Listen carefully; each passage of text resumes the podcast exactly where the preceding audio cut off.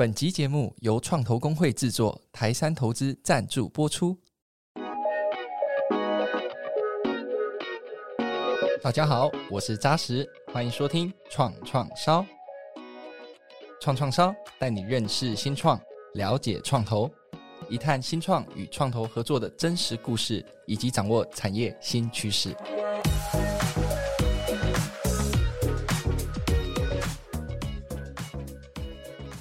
新冠疫情席卷全球，生技产业形成镁光灯焦点。除了各大疫苗研发公司相继开发出疫苗，CDMO 也成为生技界火红词汇。CDMO 是委托开发暨制造服务，简单来说就是各种医药品的外包生产服务，涵盖药物到疫苗。如果我们用比较能理解的半导体概念，IC 设计公司专攻晶片研发。而交给 IC 制程公司台积电、联电负责量产，这个量产的角色就如同是 CDMO。根据研究机构 Frost and Sullivan 统计，二零二零年全球 CDMO 产值大约是五百五十五亿美金，预计二零二五年会突破到千亿美金。台湾政府在去年底透过生技新药产业发展条例的修法，提供 CDMO 产业租税优惠，同时也将再生医疗。精准医疗等重点产业纳入补助，在当前全球许多挑战者的竞争下，台湾如何在这个产业找出自己的优势，值得我们仔细思考。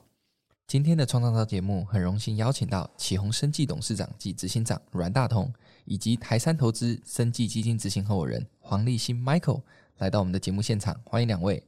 那首先就请阮博士简单介绍一下自己跟启宏在做的事情好吗？大家好。我是阮大同，我今天是以启宏生技董事长暨执行长的身份参加这个访谈。像大家所了解的科技人的背景一样，在大学读完后就到美国读研究所，然后就在生技跟制药领域里面，一直到二零零五年才回来台湾。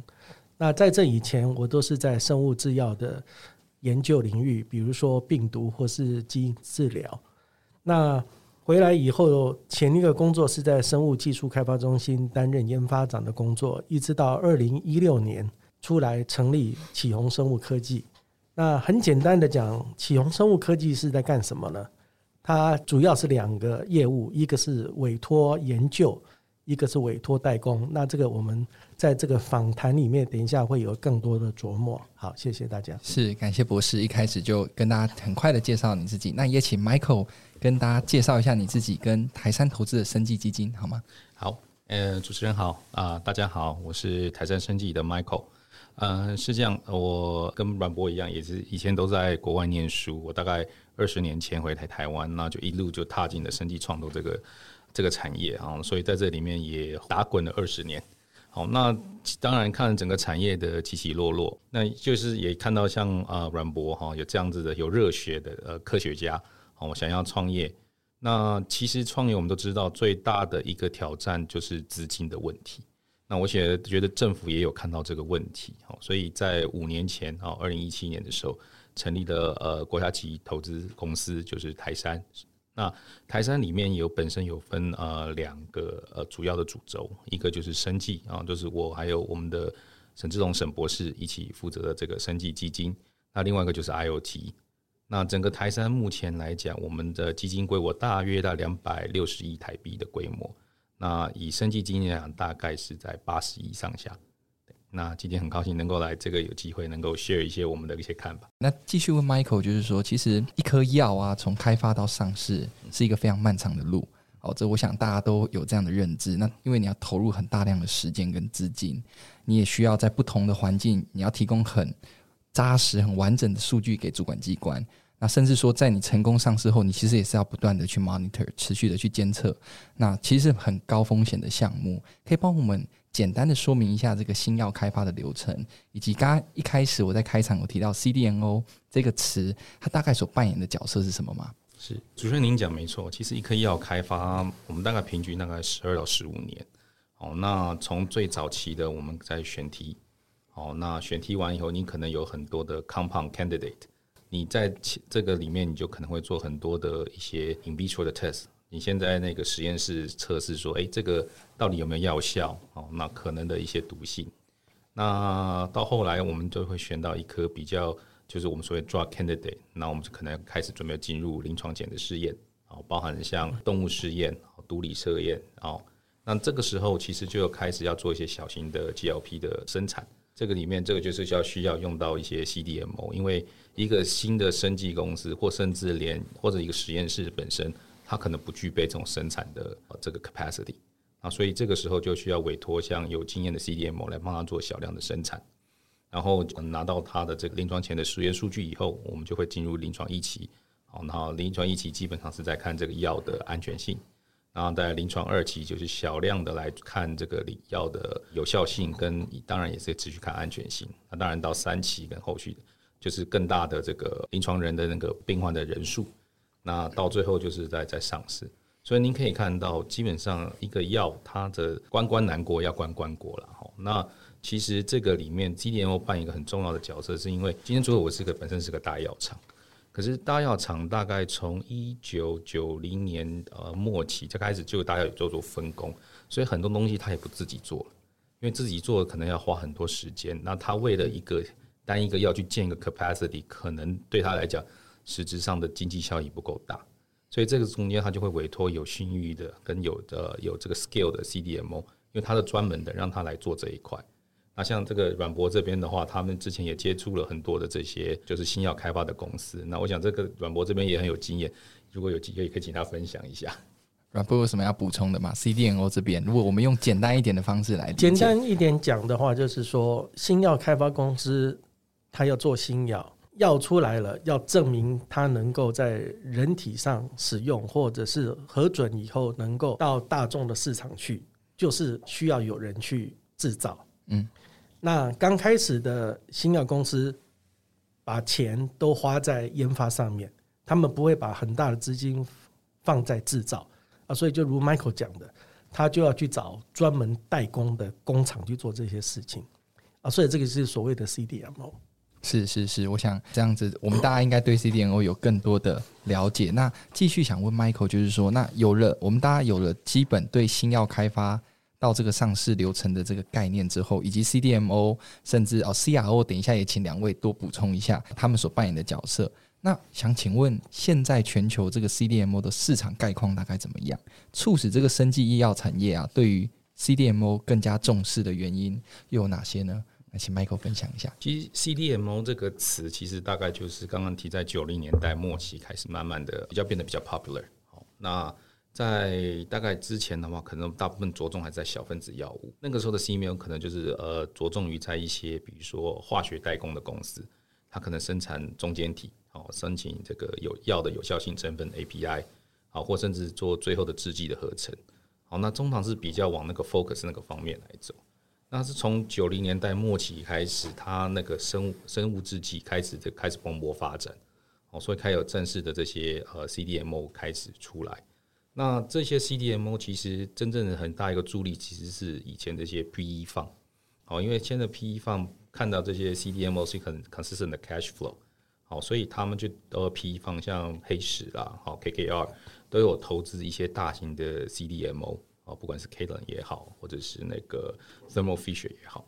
那它这些 CDMO 到后来它到一个 scale 以后，它就会继续持续在扩大。哦，那我们目前看到比较多的大概 CDMO 还是以生呃生物制剂哦，biological drugs，那还有最新现在的基因疗法，还有现在的这些细胞疗法。当然，这个主要的 key player 还是欧美为主哦。当然，亚洲最近有几个呃 key player 起来，包含像那个 Samsung Biologics 哦，那无锡，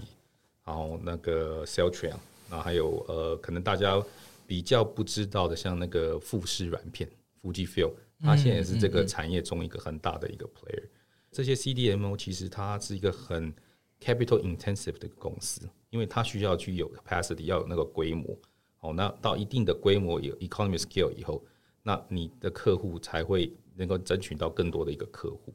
所以现在在 CDMO 来讲，当然又是因为这有陆续新的一些 therapy 都出来哈，那其实 capacity 还是相对来讲是不足的。我想刚刚就是说，其实 Michael 提到了很多公司，我好奇说，那台湾因为刚刚讲了很多公司可能欧美为主嘛，那现在其实亚洲可能韩国哪里都有一些这样 CDMO 越来越夯的公司，慢慢大家都耳熟能详。那在台湾这部分，你觉得有哪些公司可能是一个蛮好的发展机会呢？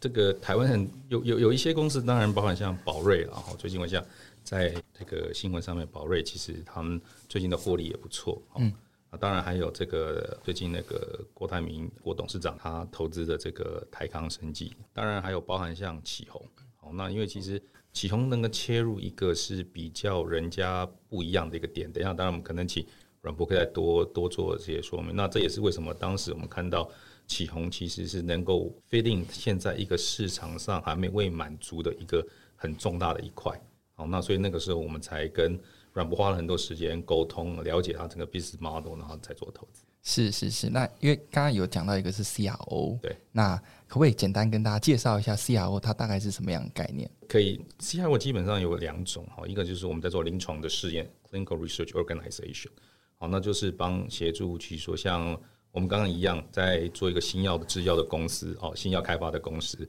我可能没有这个 capacity 去 run 这个 trial，所以我委托第三方去帮我执行这个临床试验。那当然还有另外一个 CRO，就是在帮忙在做测试检测的这一端，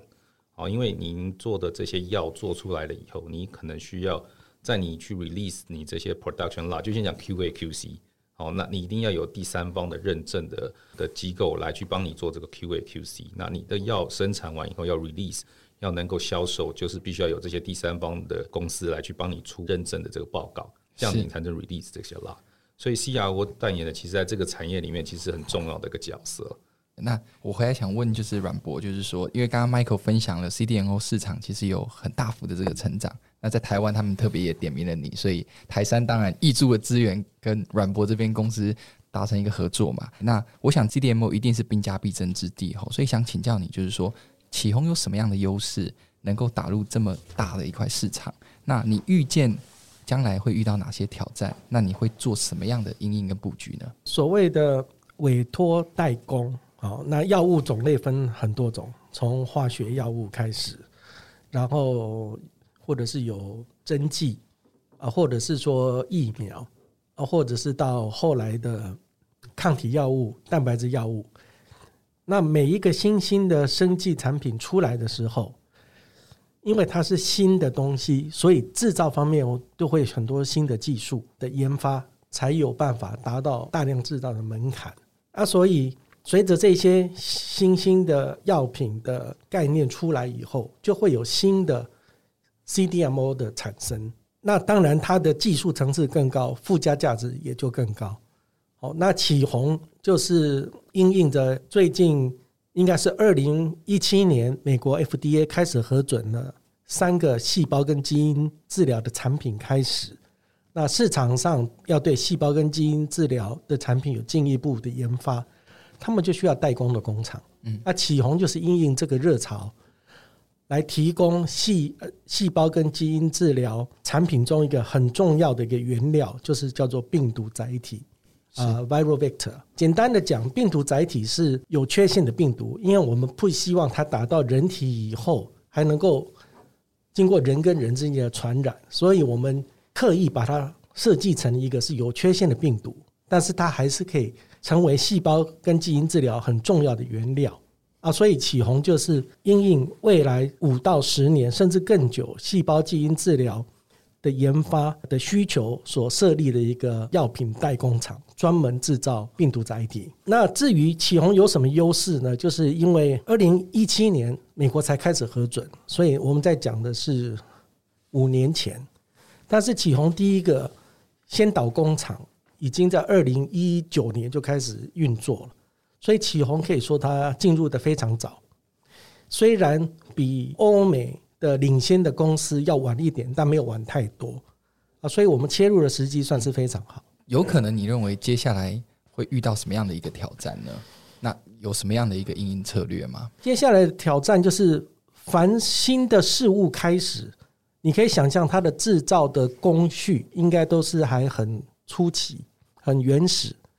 还需要更一步的改善改进。所以我常常戏称，现在的技术是工业一点零。所以会迈向工业的二点零，在技术上你要跟得上脚步，所以你要大量投入研发，你才可以保持在前段班。所以这个是技术的挑战。是。那第二个是市场的竞争的挑战，因为启宏虽然起步早，但是会有更多的公司看到这一块的机会会进来，所以我们后面会有追兵啊啊，这个是第二个。啊，第三个刚刚 Michael 刚刚有谈到的啊，CDMO 是一个资本密集的一个产业。所以资本上也会面临挑战。好，我想大概可以归纳成这这几个。了解。那我想回来问 Michael，就是说，因为刚刚阮博分享了蛮多的，那想进一步请教你，就是说，从创投 VC 的角度来讲，台山能够协助启宏怎么样更顺利的打入国际的这个价值供应链里面呢？我想刚刚阮博其实也分享了很多哈。那当然以台山来讲，我们在做投资的时候，获利当然是一个很重要，因为毕竟是个投资公司了哈。但我们毕竟还有一个使命，是说能够协助产业的发展。那当然，我们看到启宏的能够提供这样子的 service，在对于国外的我们在接触的一些呃案源上面，其实是很有一些帮助的。那我们其实呃投入今后，其实我们也在介绍一些，像我们自己转投资公司里面有一个就在做基因疗法的，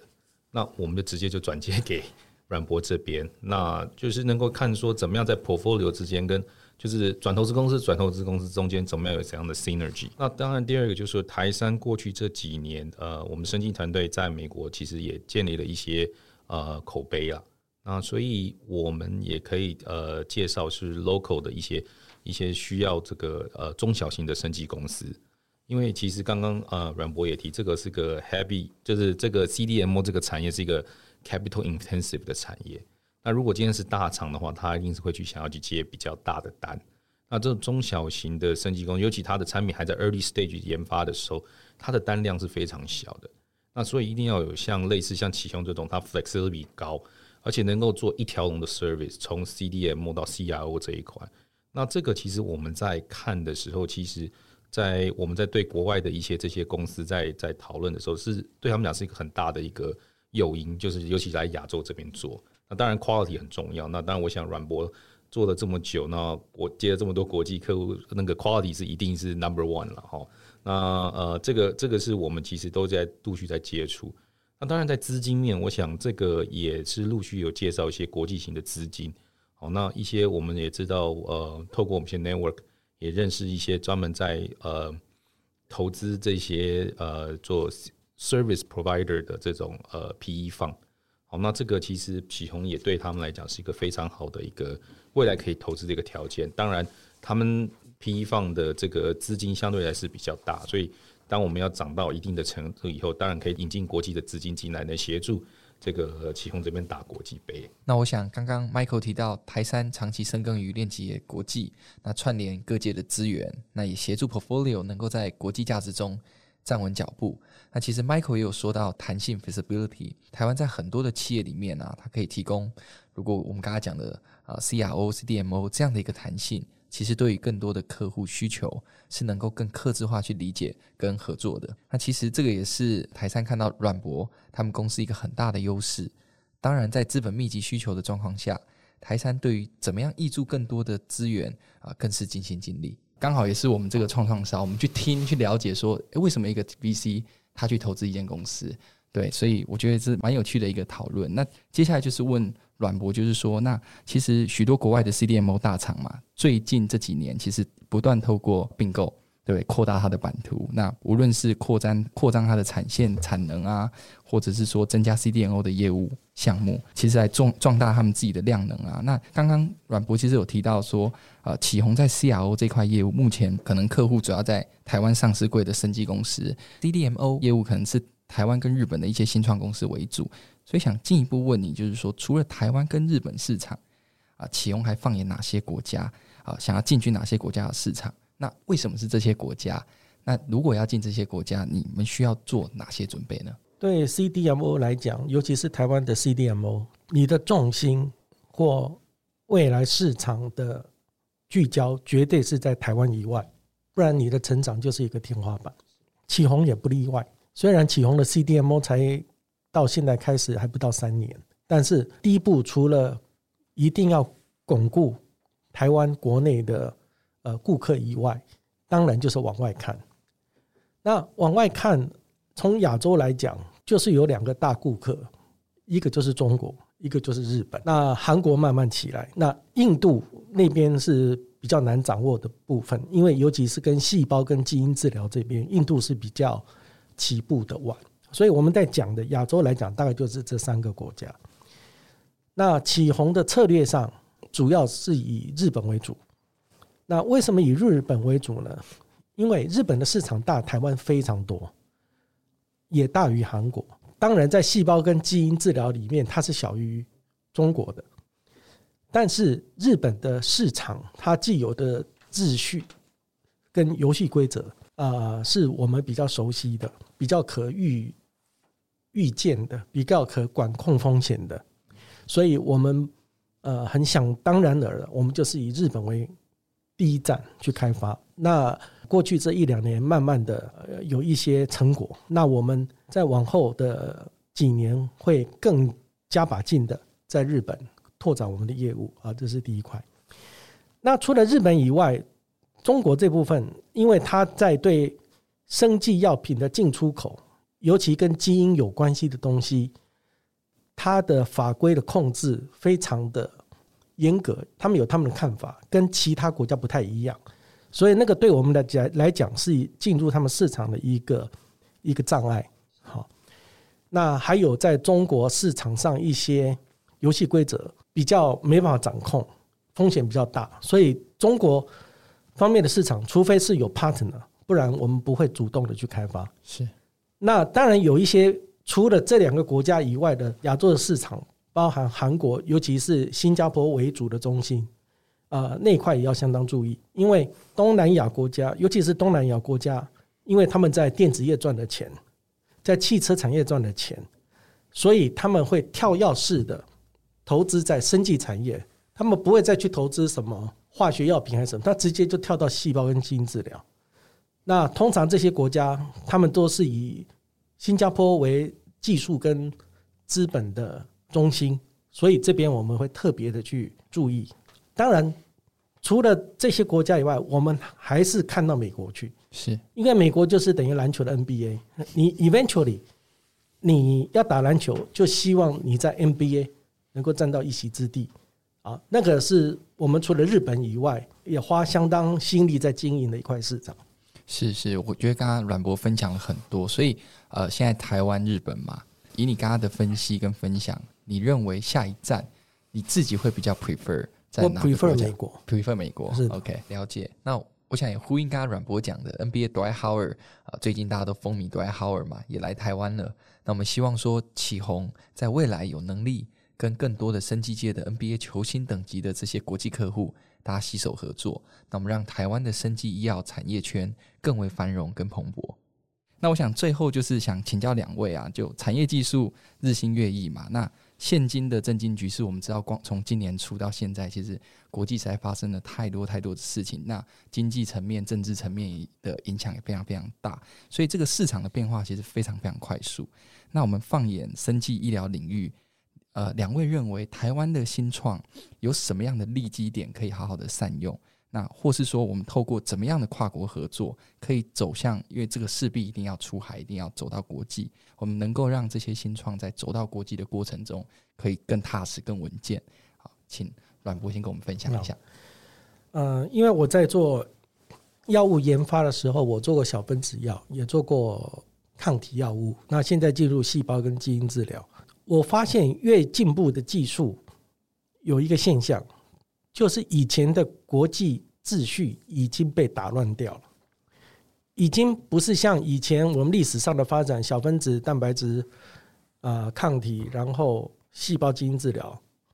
哦，以前就是欧美独大，欧美独强，不管在技术资本。现在这一个比重已经有在我们叫 shift，已经有在转移了。尤其是亚太的国家，慢慢扮演着资金跟技术。相当程度的角色，换句话说，在技术跟资本，甚至在产业链上面的重组会发生，尤其在细胞跟基因治疗这一块，地域性的所谓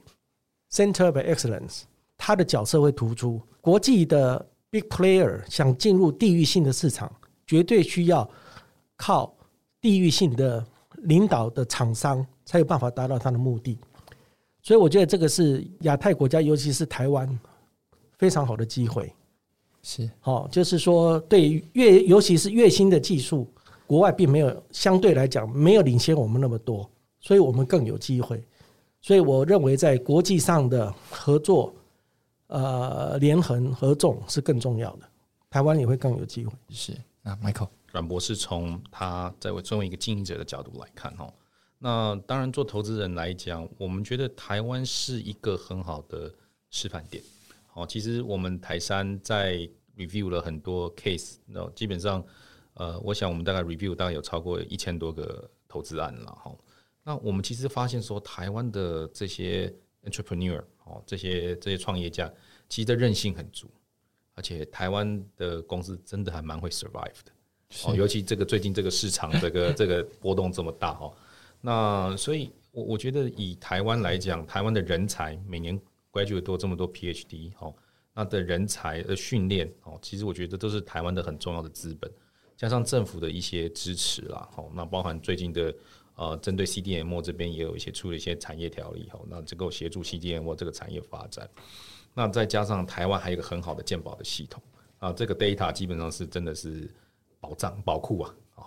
那。我们这边好好的利用这一个，让让我们这个 business model 能够跨出台湾。好，然后最终端市场当然还是以美国、欧美为主，因为欧美毕竟它的呃医疗的费用还是比台湾高来的高很多。好，那同样的一个疾病，你在你看刚刚我们也提，就是说基因疗法，呃，今年那个美国才 approve 了一个基因疗法，一个疗程三百万美金。那我们在台湾讲三百万台币都开始哇哇叫了，更不要讲三百万美金的一个疗程，而且它是针对很一些罕见的一个疾病，很小的一个疾病哦，而且是针对青少年的，那他怎么可能有这个钱去去支付这三百万美金？一定是保险给付哦。那所以这个市场终端市场一定还是在那边。那我们怎么样能够借由台湾的强项哦，然后能够发挥台湾的强项，然后去在那个市场占一到一席之地？这个是我们其实。最近在台山的投资策略，其实我们是希望能够建立一个很好的跨太平洋的一个 ecosystem。那不管是台湾哦、美国，包含像日本，那也刚刚补充一下，刚刚那个呃，像阮博这边，他在日本这边合作，那我们日本这边也有 partner，好，那也是有协助我们台湾这些公司走到日本这个市场，因为相对来讲，日本还是一个很封闭的一个市场。好，这个呃，日本跟他做一些生意，还是真要花一点。花点时间去耕耘，然后他也要了解你，而且是如果你经过一个他认识的人、信任的人去介绍的话，相对他跟你谈的这个呃谈成生意的机会相对是比较高。那这个东西其实都是台山在后面自己做的这个基本功啊。那我们也是希望能够呃打造一个跨太平洋的一个很好的一个 ecosystem。那这个呃，我当然目前也是在跟我们的 partner 一起合作。希望我们一个新的基金能够来协助台湾甚至日本的这些 portfolio 能够走出我们本地的这个市场，去去美国的 NBA 去占一一席之地了。是是是，我想刚刚 Michael 也提到，台山投资目前也在为下一档的生技基金做准备，让相关的生技产业能够走到 global 去。那我想今天再次非常感谢 Michael 跟阮博到我们的创创造节目分享这一集，我相信大家需要花蛮多的时间去 Google 一下什么是 CRO、CDMO。启宏在做的事情，启宏的优势跟机会，还有台山可以带给创业团队哪些优势？那我想非常感谢所有发烧友的收听。那我们未来更多精彩的节目，我们下期再见，拜拜。好，谢谢，拜拜。